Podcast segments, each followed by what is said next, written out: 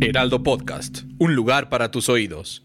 ¿Ustedes vieron Chicago, una película de principios de este siglo, más o menos del año 2000, un musical con Catherine Zeta-Jones y René Zellweger y Richard Gere que ganó el Oscar a mejor película. O a lo mejor les tocó verla aquí en el teatro. Bueno, creo que hasta Vivi Gaitán hizo Chicago aquí. O a lo mejor les tocó viajar y topársela en Nueva York. Cualquier cantidad de estrellas de Hollywood y de Broadway, Brooke Shields, Melanie Griffith, Antonio Banderas han participado en Chicago. Chicago es uno de los musicales conceptuales clásicos escritos en los años 70, escrito por y dirigido por Bob Fosse, uno de los grandes, grandes directores de teatro de la historia, y con música de John Kander y Fred Ebb, los autores de Cabaret. Y no fue un éxito en los años 70, pero sí fue un éxito en los años 90, cuando se repuso en Broadway. Y es ese montaje de los 90 el que sigue eh, presentándose en Broadway y es ese montaje el que detonó la película que se filmó y que ganó el Oscar a Mejor Película y muchos otros Oscars. ¿Por qué no fue un éxito Chicago en los años 70 y por qué fue un éxito Chicago en este siglo?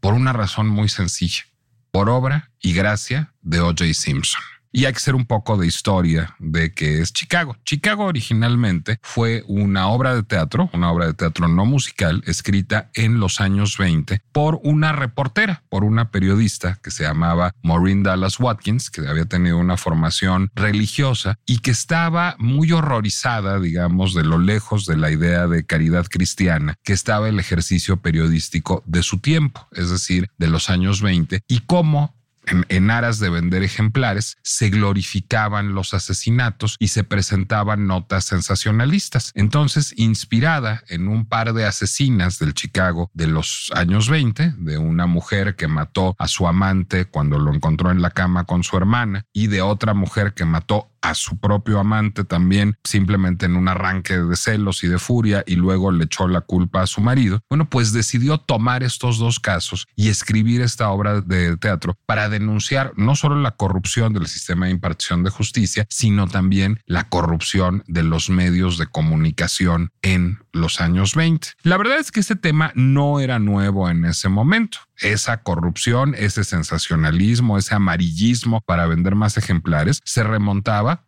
al siglo XIX. Se conoce a la prensa amarillista o se habla de amarillismo en la prensa porque los periódicos sensacionalistas se imprimían en papel amarillo. Era el caso del New York Journal que dirigía y que era propiedad de William Randolph Hearst, un gran empresario que fue el primero que entendió que mercadológicamente, bueno, pues publicar noticias escandalosas podía emocionar mucho a la gente y hacerla comprar muchos periódicos, que era una fuente de poder político. Y a partir de eso, yo diría que se produjeron no una, sino dos clásicos de la cultura estadounidense.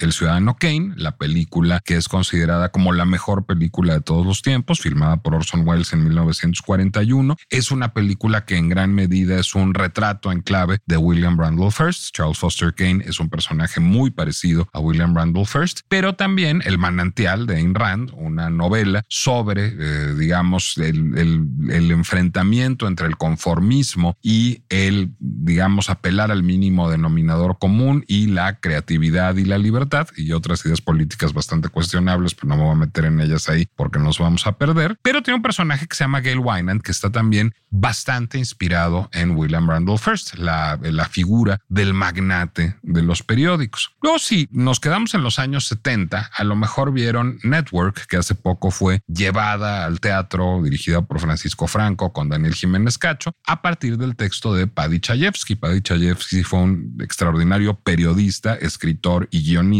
que en los años 60 y 70 tocó muchos temas que eran muy escandalosos, puso el dedo en muchas llagas Chayefsky y junto con el director Sidney Lumet, pues creó esta película que cuenta la historia de un conductor de noticiarios, que es el conductor del noticiario de la noche de una cadena de televisión abierta, que está bajando el rating. En la era del infotainment, que es, un concepto muy de los años 70, en la era en que se piensa que las noticias deben ser también entretenimiento para jalar a la audiencia, pues esa, él hace un noticiario muy viejito, con unos códigos muy del periodismo tradicional, con una ética muy rígida y el noticiario pues empieza a bajar en los ratings de una manera absolutamente estrepitosa al punto en que la televisora le dice que esta es su última semana al frente del noticiario. Y en ese momento él tiene pues, básicamente un brote psicótico a cuadro y dice, estoy hasta la madre y no lo voy a soportar.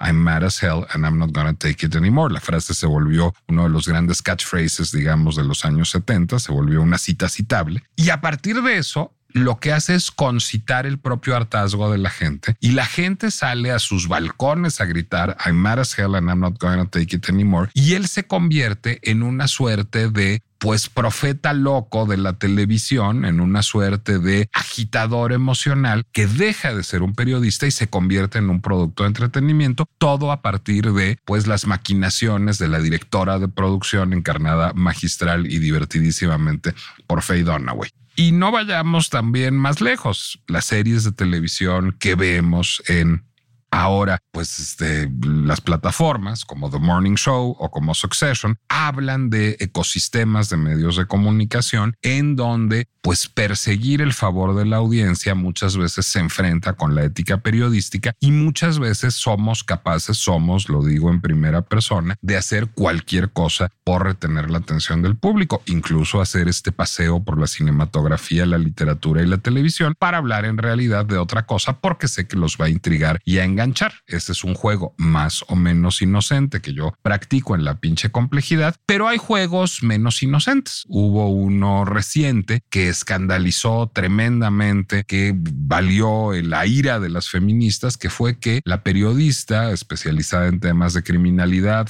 Saskia Niño de Rivera, llevara a su podcast a una madre que había asesinado a su propia hija, a una mujer que pues según cuenta la historia, me la chuté porque soy muy disciplinado para este podcast. Bueno, pues perdida en el abismo de las drogas, en la piedra, en algún momento sin darse cuenta, o al mismo, o, al menos eso dice ella, me recordó particularmente a Chicago, en donde hay un personaje al que le pasa lo mismo, mató a su propia hija y siguiendo en este estupor la fue a esconder. Se le lanzó encima a Frida Guerrera y otras feministas a Saskia Niño de Rivera por dar voz a una asesina confesa de su propia hija. Y se comentó mucho sobre el sensacionalismo implícito en hacer esto. Y muy probablemente sea condenable que haya hecho esto Saskia Niño de Rivera. Pero la pregunta es, es tan distinto de lo que ha hecho la televisión en los últimos años o en las últimas décadas, es tan distinto de lo que hacen los periódicos desde el siglo XIX. Estamos ante el apocalipsis del periodismo a manos de las métricas del clickbait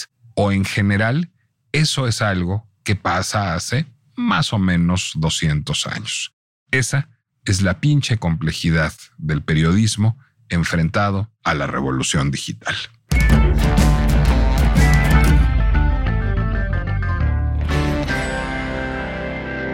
Soy Nicolás Alvarado, me da mucho gusto darles la bienvenida a La pinche complejidad, el podcast de El Heraldo Podcast, en donde hacemos todo más complicado de lo que de por sí es, en aras de que nos plantemos preguntas para interpelar a la realidad y para dejarnos interpelar con ella. A ver, les cuento, ¿por qué les cuento todo esto primero que nada? Pues porque ya estoy muy viejo, esa es la primera, es decir, porque llevo casi 35 años trabajando en medios de comunicación, porque me tocó un ecosistema de medios de comunicación en donde las noticias llegaban en teletipo por agencia. A mí me tocó estar en la redacción de ABC Radio y ver cómo llegaban tiritas de papel en donde venían los cables de Xinhua y de TAS y de Reuters y de Notimex y de AP y de UPI. Y me tocaba a partir de eso leer esos cables en el teletipo y escribir en máquinas de escribir que hacían un ruiderazo infernal, por supuesto, rodeadas de ceniceros con cigarrillos humeantes porque todo mundo fumaba en aquella época y pues no es que fuera tan distinto la agenda de los medios de comunicación como en aquel entonces. A, mí me llamó mucho la atención que en este podcast Saskia Niña, Niño de Rivera utiliza la expresión la robó, la violó y la mató, que es una cita directa de una famosa portada del periódico Alarma, un periódico sensacionalista que existe desde los años 60. Raptola, violóla y matóla. Es una, es una de las, pues digamos, grandes portadas de la historia del periodismo amarillista del mundo. Entonces, la pregunta es, ¿qué tan diferente es la vida periodística ahora de la de entonces? ¿Qué tan diferente es tener un sistema de métricas digitales para saber cómo le va a cada nota, a cada contenido que se publica, de las épocas en donde uno trabajaba, como fue mi caso, en Televisa o en TV Azteca o en Canal 22, en donde también sucedía eso, y llegaba el, el minuto a minuto de Ibope o de Nielsen antes de eso, y aún, o de INRA cuando trabajaba yo en la radio, y a uno lo llamaba su jefe a decirle, oye, vas fatal, colapsas el minuto a minuto, o vas muy bien, subes el minuto a minuto. Es decir, ¿por era una herramienta pues muy socorrida. Cuento una última historia antes de dar pie a nuestro invitado y preguntarle realmente cuál es el, el, cambio de paradigma al que estamos asistiendo. Pues cuando yo entré a Televisa, para hacer una sección de cultura en el noticiario matutino, nadie daba dos pesos por mí y todo el mundo decía, no, pues va a tirar el rating, qué barbaridad, es un capricho de Loret, enloqueció. Bueno, y me quedé por una razón muy sencilla, porque el minuto a minuto no colapsó. Es decir, esa es la única, no es que lo hiciera yo muy bien, no es que supiera mucho de Antonio de Bergman, no es que tuviera yo unos amigos muy elegantes, no es que pudiera yo conseguir a Cuauhtémoc Medina para una entrevista, es que no tumbaba el minuto a minuto. Y lo entiendo perfectamente por dos razones. En el caso de una empresa como Televisa o como Azteca o como El Heraldo, es porque es un negocio y en el caso de un medio público, llámese Canal 22, la BBC o Televisión Española, porque es un servicio de utilidad pública que tiene que servir a un público y que tiene que desarrollar productos que lo atiendan. Nada más que la relación entre eso y la ética periodística luego se vuelve extraordinariamente complicada. Mi pregunta, José Manuel Romero, que trabajas en medios digitales hace muchísimo tiempo, lo cual significa que eres un pionero, es decir, tienes 18 años trabajando en medios digitales es en qué es distinto y en qué es igual. Es verdaderamente preocupante el encontronazo de la ética periodística con el clickbait y el mundo de las métricas o se parece mucho a el jefe que te regañaba porque le dabas en la madre el minuto a minuto en Nielsen. bueno, muchísimas gracias por la invitación, Nicolás. Este, a ver, eh, y entendiendo el, el concepto, ¿no? La pinche complejidad, vamos a irlo complejizando más todavía. Venga. Los regaños siguen existiendo de los jefes porque no llegas o no logras ¿no? a unas metas. En este caso, el término más utilizado sobre, todo en sitios web y apps es el tráfico, ¿no? Entonces, la diferencia esencial de medir los contenidos no, no ha cambiado. Sigue siendo exactamente igual. Hay métricas en tiempo real pero por lo que conocemos y lo que describías ahorita, en televisión también ha existido, ¿no? Que era el minuto a minuto. Aquí en digital, sobre todo hablando, y me gustaría ir haciendo un poquito la diferencia de las plataformas de las que vayamos este, este, atendiendo, es... Es decir, entre las que son principalmente audiovisuales y las que son principalmente escritas y las que son híbridas, no. No, eh, un sitio web y una aplicación son plataformas, eh, por, digamos, por decirlo de alguna manera, propias. Correcto. Son tuyas. ¿No? Viven en tu, el contenido, sea en video, en audio, en texto o multimedia, como los gráficos, HTML y todo esto, viven en tu dominio. El heraldo de México.com, el, el universal.com.mx. Eso es tuyo.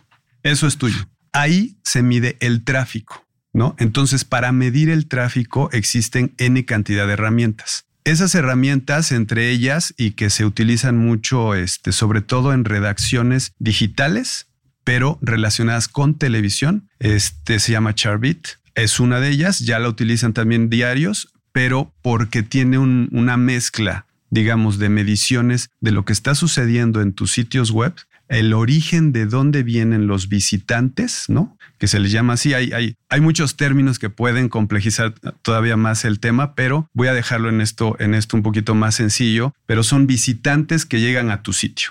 ¿Sale? ¿En qué es más complejo lo que te da Chartbeat de lo que te puede dar Google Analytics o Similar Web? Lo que uno, Y es la gran diferencia, es que Google Analytics es gratuito y Charbit es de paga. Entonces, desde ahí Google Analytics tiene unas, eh, un, límite que es eh, la profundidad de las métricas. Charbit te da, eh, además del tiempo real, además de los visitantes únicos, te da el performance, como le llaman en inglés, ¿no? El desempeño, diciéndolo en español, de cómo se está comportando tu contenido. ¿Cuál es engagement?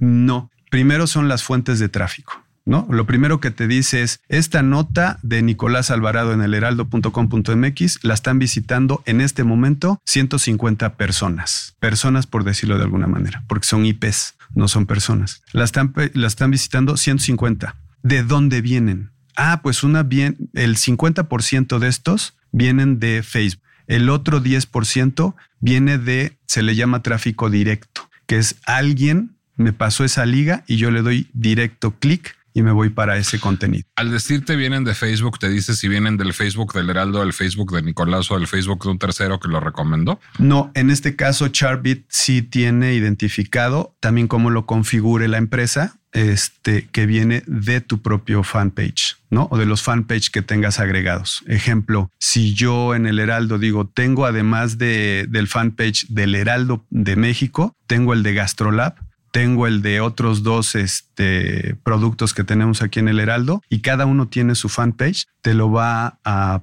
identificar como Facebook. Pero si mi mamá lo recomendó desde su Facebook también, no, lo va a identificar. No, no.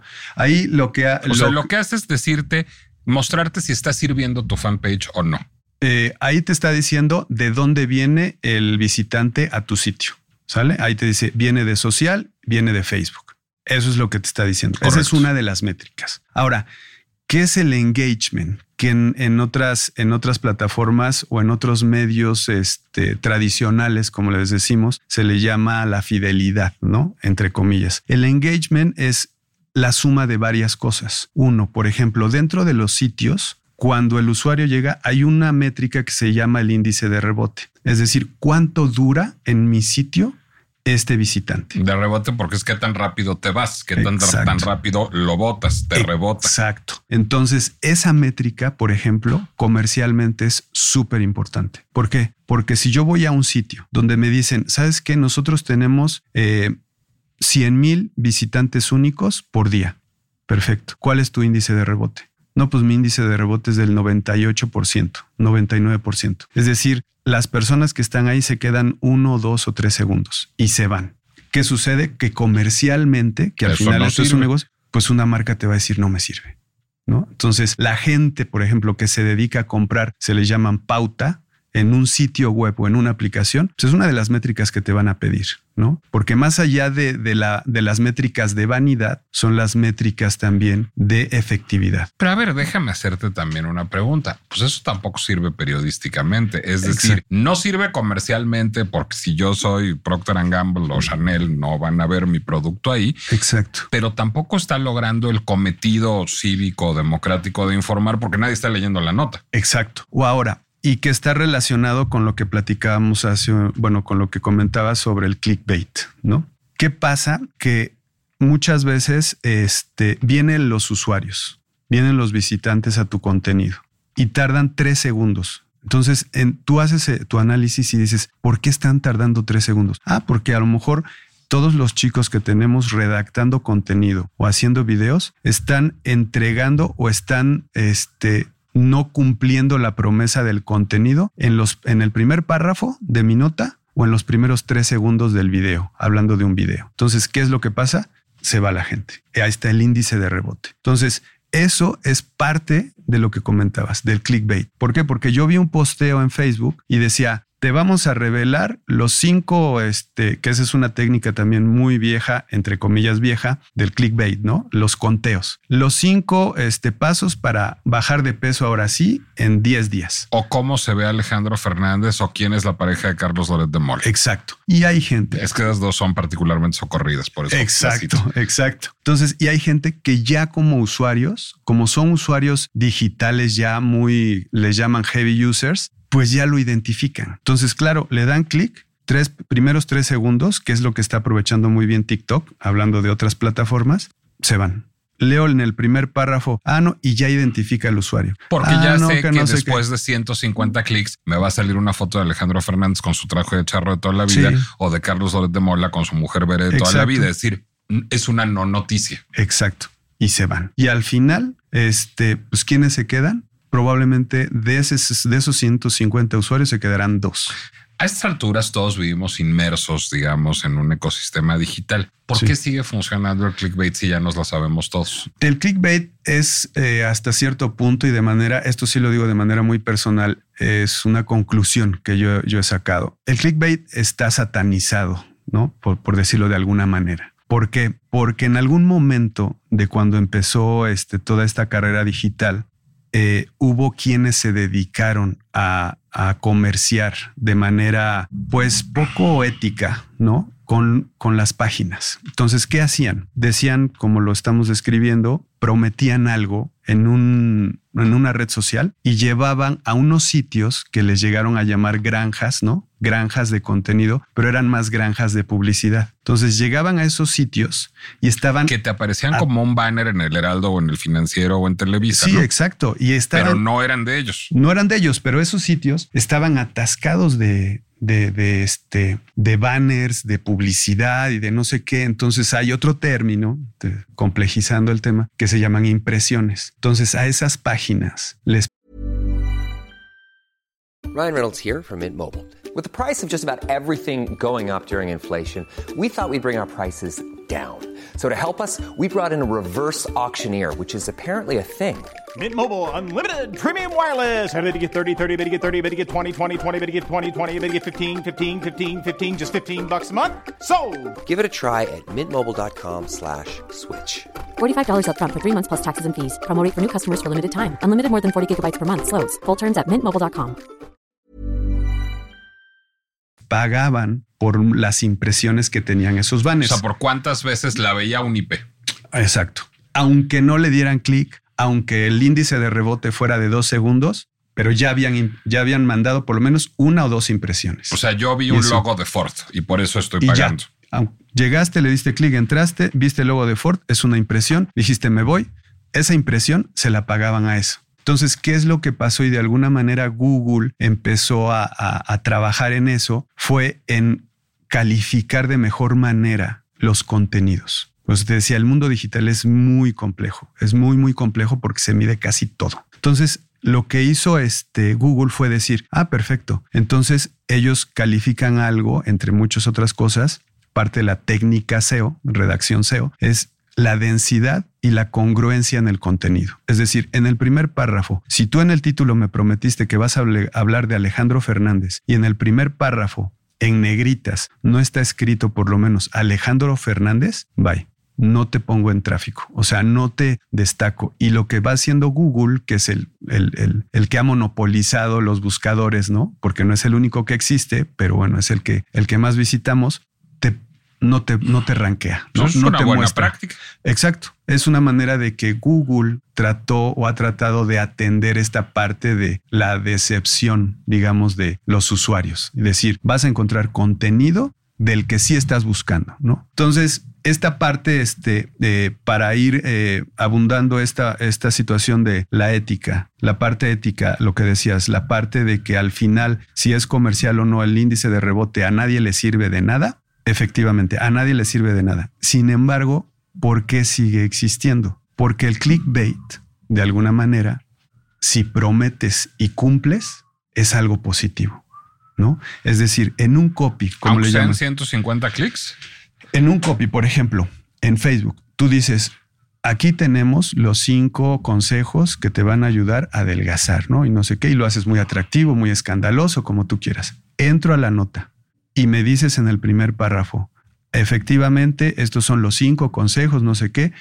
Uno, comienza todas las mañanas y este, Entonces, la desayúnate. interna. Exacto. Entonces, lo que sucede es que realmente, por eso te decía que el concepto está hasta un tanto satanizado. Pues es la vieja práctica de las redacciones de cabecear bien. Exacto. Es decir, yo era valorado en las redacciones porque cabeceaba bien. Exacto. Punto. Exacto. Pero pues, lo más es eso. Es vender incluso a los que les llaman community managers, hay ya muchos nombres, pero a un community manager, que es quien maneja las redes sociales, el redactor, el que hace la nota en el sitio, le dice al community manager, oye, vende bien mi nota, ¿no? te paso el link, pero vende bien mi nota. ¿Qué significa vende bien mi nota? Pues haz un buen copy en Facebook o en que es el que hasta hace unos meses daba buen tráfico a los sitios, pero este, pero es el que ayuda mucho a llevar eh, visitantes. Entonces, ¿qué hace el community?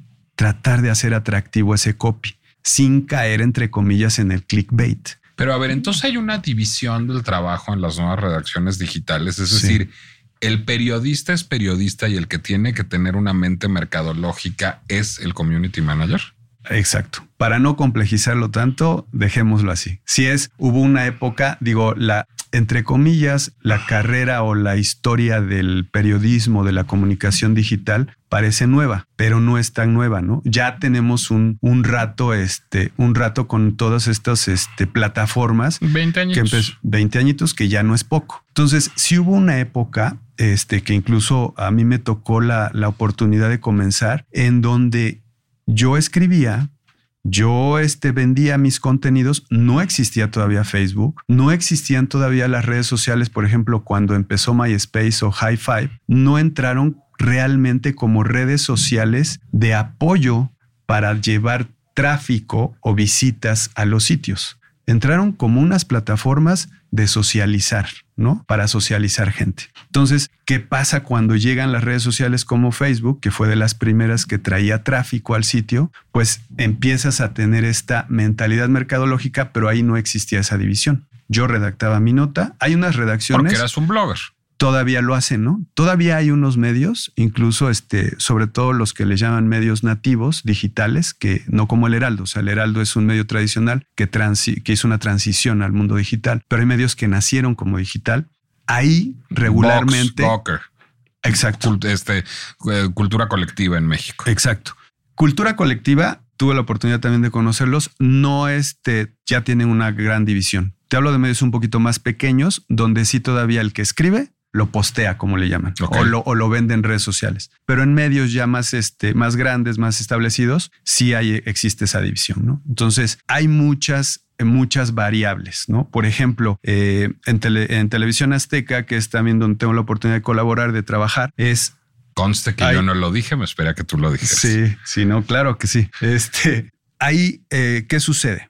El trabajo está mucho más desmenuzado, digamos, ¿Por qué? Porque definitivamente se producen contenidos eh, de diferentes y para, diferentes plataformas con diferentes propósitos y a diferentes magnitudes, ¿no? A diferencia de un sitio pequeño, por ejemplo, un este, como comentabas ahorita, un blog, ¿no? Eh, en donde el formato que más publican, pues a lo mejor son notas escritas con unas fotos y con unos este, posteos ahí dentro de la nota. Pero en una televisora hay más formato, ¿no? Hay hacemos un reportaje, hacemos este, una entrevista en video, se hacen podcasts como aquí en el Heraldo, ¿no? O sea, se hacen muchísimos formatos. Entonces ahí sí requieres una división del proceso de trabajo mucho más específica. Y eso también tuve la oportunidad de, hacer algún workshop en Atlanta cuando todavía estaba la, la sede principal de CNN y pues es todavía más, ¿no? O sea, porque hay quien se encarga de, de calificar la información Incluso allá tenían ellos una parte jurídica donde quien recibía la información la empezaba a armar para el formato, ah, va para podcast, ah, va para TikTok, va para esto. Y entonces esta persona lo primero que hacía era con alguien de legal, de legal, fíjate, tratándose de temas muy, muy este, hard, revisar la parte, este, digamos, más dura. Así de, a ver, estos datos duros legalmente están confirmados o no. Más allá de lo periodístico, ¿eh? O sea, lo periodístico, esta persona lo tenía que hacer. Sí, o sea, voy a meter una bronca al medio o no. Me pueden demandar o no. Exacto, ¿no? Ya esta parte legal decía, ok, está la información bien. Esta parte legal, lógicamente, era un abogado, no tenían la menor idea de los formatos. Entonces, ya eso lo hace el New Yorker, el Le Monde, el New York Times, el medio que quieras. Exacto entonces ya pasa a la parte donde, podríamos decirlo, lo empaquetan. Entonces ya se empaqueta. Ah, ¿sabes qué? Al equipo de visual.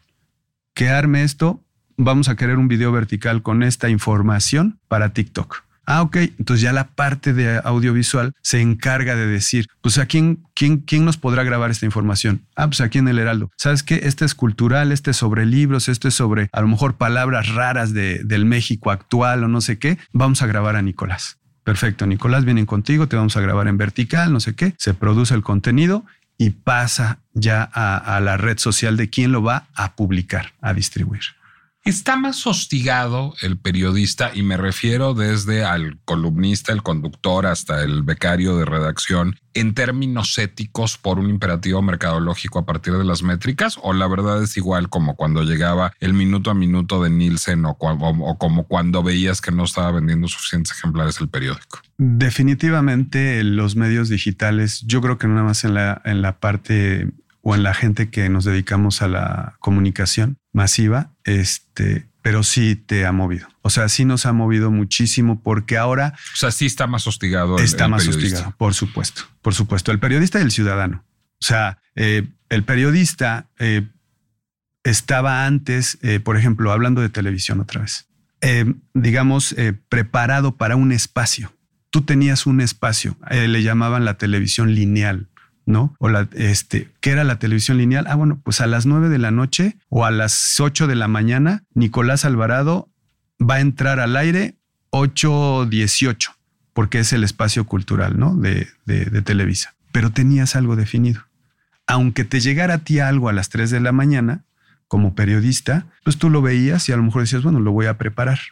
Ahora no, porque ahora haces lo mismo, pero ahora tienes esta sensación, necesidad de distribuirlo en ese momento. Pero la radio y la tele no tenían un poco esa inmediatez ya. Mm, fíjate que yo, yo comencé, por ejemplo, como corrector de estilo en el Excelsior, corrector de estilo en estas máquinas monocromáticas, este, y ni ahí me tocó esta intensidad, la verdad, que me ha tocado ya en los medios digitales, televisión azteca, en otros, en otros lugares con clientes que he tenido, eh, con la agencia que tengo, y, y, no, no, no sentía la verdad esa parte. Y un corrector de estilo, tú, tú lo debes de saber muy bien, pues también participaba o era una parte muy importante de que saliera algo, ¿no? Este fui corrector de estilo de voz y voto. Me tocó, claro, era una revista mensual, entonces pues había tiempo. Exacto. Había tiempo de discutir los textos. Exacto. De hecho, el Excelsior, si no me equivoco, si no tú, eh, afortunadamente tú te la sabes ahí muy bien, pero tenía no una... creo porque en ese no trabajé, pero sí. No digo por, lo, por la parte de la historia que conoces, ¿no? De los medios, pero creo que tenía una versión de repente vespertina como de extra. Últimas o, noticias. Últimas noticias, algo así, ¿no? Pero eso era lo más eh, inmediato, entre comillas. Y hablando el de los siempre era amarillista. Era el caso del gráfico en el Universal, de últimas noticias y de así Excelsior. De, pasó esto, ¿no? Ahorita, por ejemplo, este si pasa algo, si, si, si alguien de, de, mis clientes o si incluso también con, con, con, la televisora pasa algo, tengo que responder en este momento, en este momento y publicar. Y estar más hostigado el periodista a hacer un contenido más amarillista para tener un mejor desempeño digital o no necesariamente. Está obligado dependiendo de los objetivos de cada medio. De cada medio. O sea que finalmente las marcas de los medios siguen siendo marcas a las que uno se adscribe o no. Es decir, uno sabe más o menos qué va a encontrar en cada medio. Exacto. Esa es la, la idea. Te voy, a, te voy a también comentar algo. Algo que se me hace sumamente importante para todos, para toda la audiencia. Estamos viviendo tal vez no lo viva todo el ciudadano de manera clara, pero estamos viviendo una transición muy interesante. Por ejemplo, eh, ¿qué es TikTok? TikTok realmente como plataforma para, para potenciar contenidos de marca ya no está haciendo lo que nos tenían acostumbrados Facebook, por ejemplo. Facebook te decía, ah, ok, eres una empresa, incluso Facebook quitó hace unos meses el, el, el impulso a los contenidos que lleven fuera de su plataforma. Es decir, el link. Si yo como el Heraldo publico links en mi Facebook, los va a impulsar menos la plataforma de Facebook, de Meta, que si tú pones un video nativo dentro de Facebook. Bueno, o Instagram Entonces, simplemente no te deja hacerle clic a los links. Más que en las historias, ¿no? Entonces, ahí ese es algo importante que el ciudadano, solo los medios, los que trabajamos en medios, estamos identificando. Entonces, ¿hacia dónde va esto? ¿Por qué? Porque ahora realmente, como tú decías, las marcas funcionan como una parte de identificación del usuario, del, de la audiencia o el contenido, que es lo que hablan, de lo que hablan mucho las plataformas que conocemos, ¿no? Redes sociales. Ellos te hablan del contenido.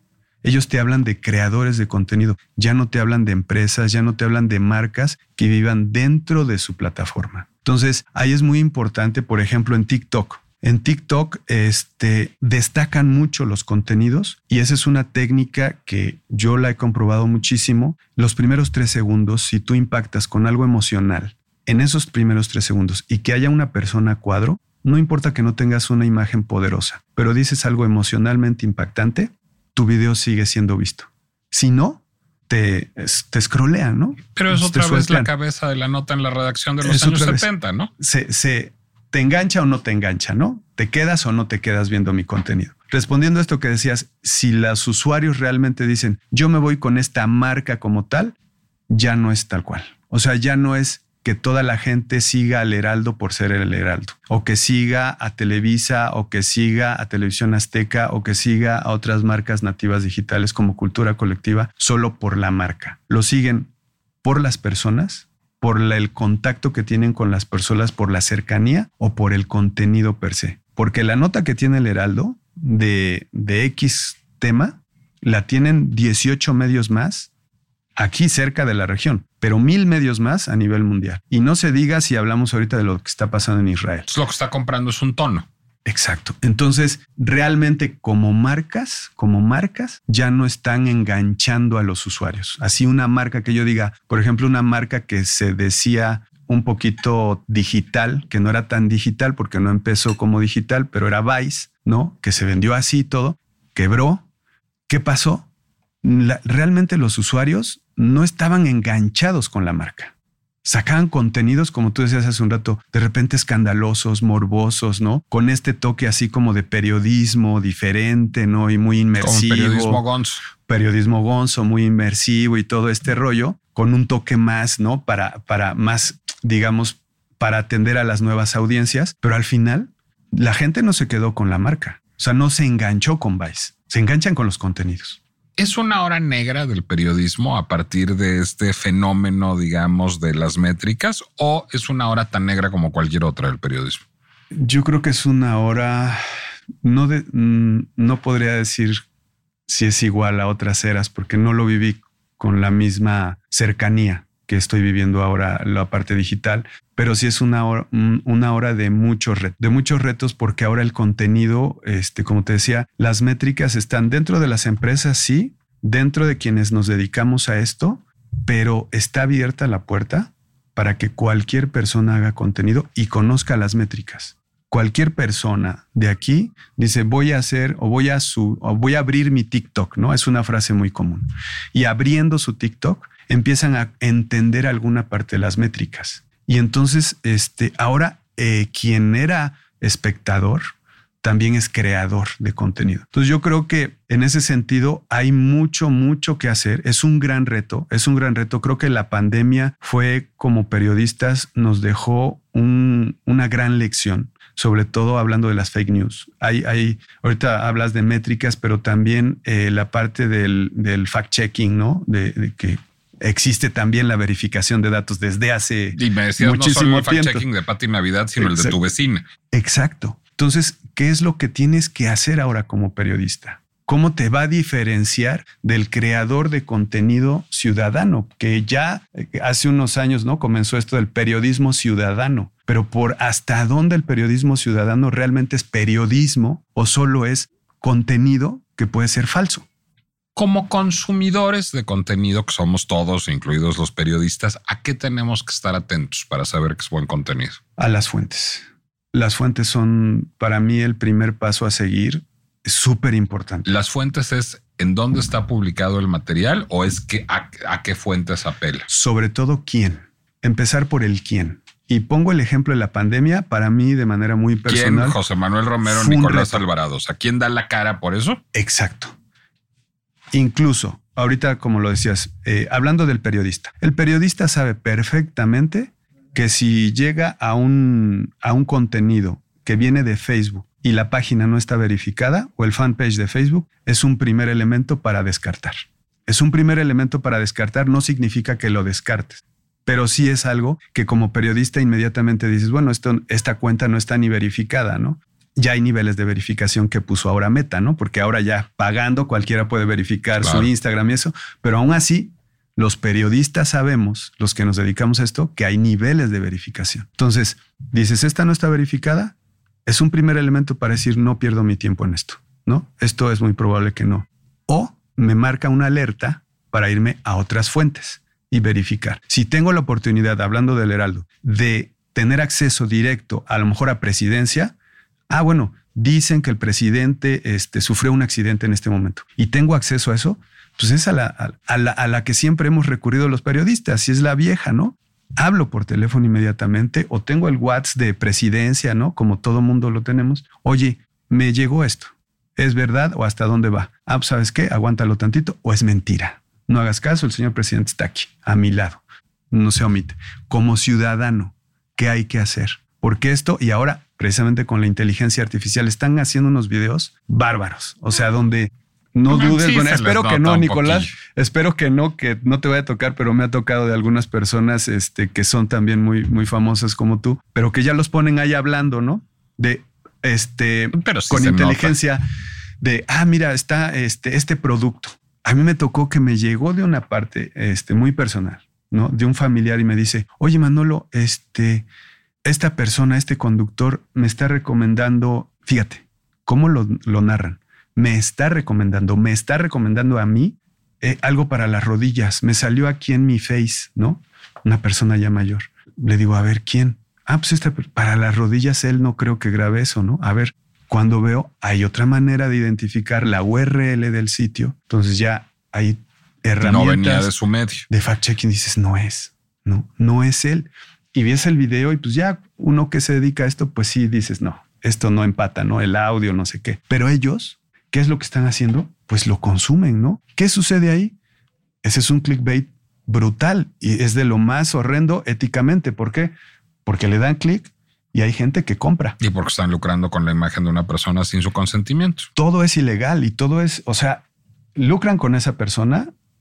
Esta gente ya compró ese producto milagro y nunca le llegó el producto, ya le quitaron su dinero y aparte, la más importante, le quitaron sus datos porque ya tienen los datos de esa persona para que después que luego te preguntas de dónde me llegó esto o quién les pasó mi contacto, bueno, ahora el gran comercio, digamos, por debajo de todo lo que vemos, pues, es el comerciar con la información. Y es lo que tienen muchas plataformas. Entonces, digamos, sería pues estar atento a qué leemos, es decir, pregunta, dudar por, por principio, digamos, de aquello que nos encontramos en el entorno digital y verificar que su fuente sea confiable. Exacto. Hablando, por ejemplo, de la pandemia, del COVID, ah, la receta y no sé qué, ¿a quién le voy a preguntar? Pues a un médico. José Manuel Romero, ¿cómo podemos encontrarte en redes sociales? Como arroba Manolo-Roca en Twitter.